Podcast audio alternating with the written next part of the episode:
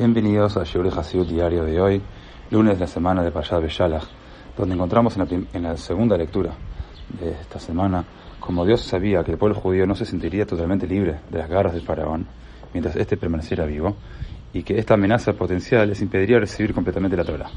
Porque Dios hizo que el faraón se pusiera nuevamente terco, inspirándolo a perseguir a los judíos hasta la costa del mar de Juncos, el, conocido como el Mar Rojo, que está en el Golfo de Suez. Al verlo aproximarse, los judíos entraron en pánico. Dice el versículo, Uparó y Kriv, faraón se acercó. En Torah Or y Sefra Mamarim, y Sijot Kodesh, el Rebbe nos enseña que el Miraj ofrece otra interpretación. Al perseguirlos, el faraón llevó a los judíos más cerca de Dios. Y Kriv, significa, se acercó, significa que acercó.